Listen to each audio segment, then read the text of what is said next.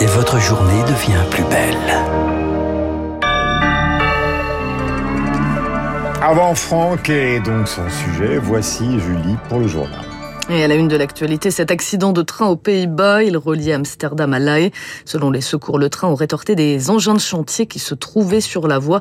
Une personne a perdu la vie, une trentaine sont blessés, dont 19 grièvement. En Syrie, les forces américaines affirment avoir tué dans une frappe un chef du groupe État islamique.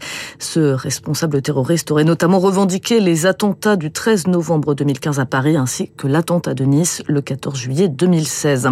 La Finlande va rejoindre ce mardi l'OTAN. Pays nordique deviendra le 31e membre de l'Alliance, un tournant stratégique provoqué par l'invasion de l'Ukraine par la Russie. En France, les stations-service franciliennes toujours impactées par le blocage des raffineries pour s'opposer à la réforme des retraites. Près de 40% des stations d'Île-de-France sont en difficulté, 10,5% au niveau national. On fait un tour du côté de la bourse où on retrouve Sylvie Aubert de chez Investir. Bonjour Sylvie.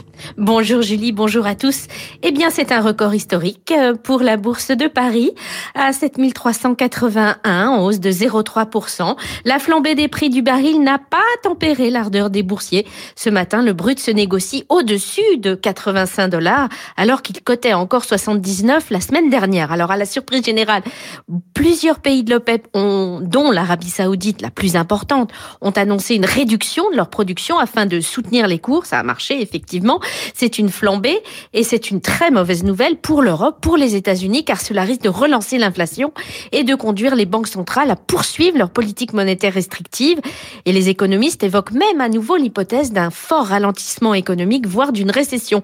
Mais pour l'heure, cette décision a plutôt favorisé les valeurs pétrolières qui pèsent lourd, vous le savez, dans la composition des indices. Par exemple, Total Energy a bondi de 5,5% hier et toutes les valeurs euh, pétrolières devraient poursuivre aujourd'hui euh, leur hausse. Du côté des valeurs, on va suivre L'Oréal, qui a annoncé l'acquisition de la marque de cosmétiques Aesop pour une valeur d'entreprise de 2,5 milliards de dollars.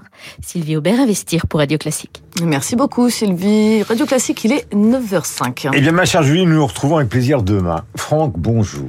Bonjour Guillaume, bonjour à tous. Hier, le héros, c'était D'Artagnan et ses amis. et aujourd'hui, vous arrivez avec un nouveau héros. Oui, et puis c'est Robinson Crusoe. Oui. Robinson Crusoe, euh, on est au tout tout début du, du 18e siècle. Alors vous allez me dire, il va nous raconter euh, l'histoire euh, de Daniel Defoe. Non, non, non, non.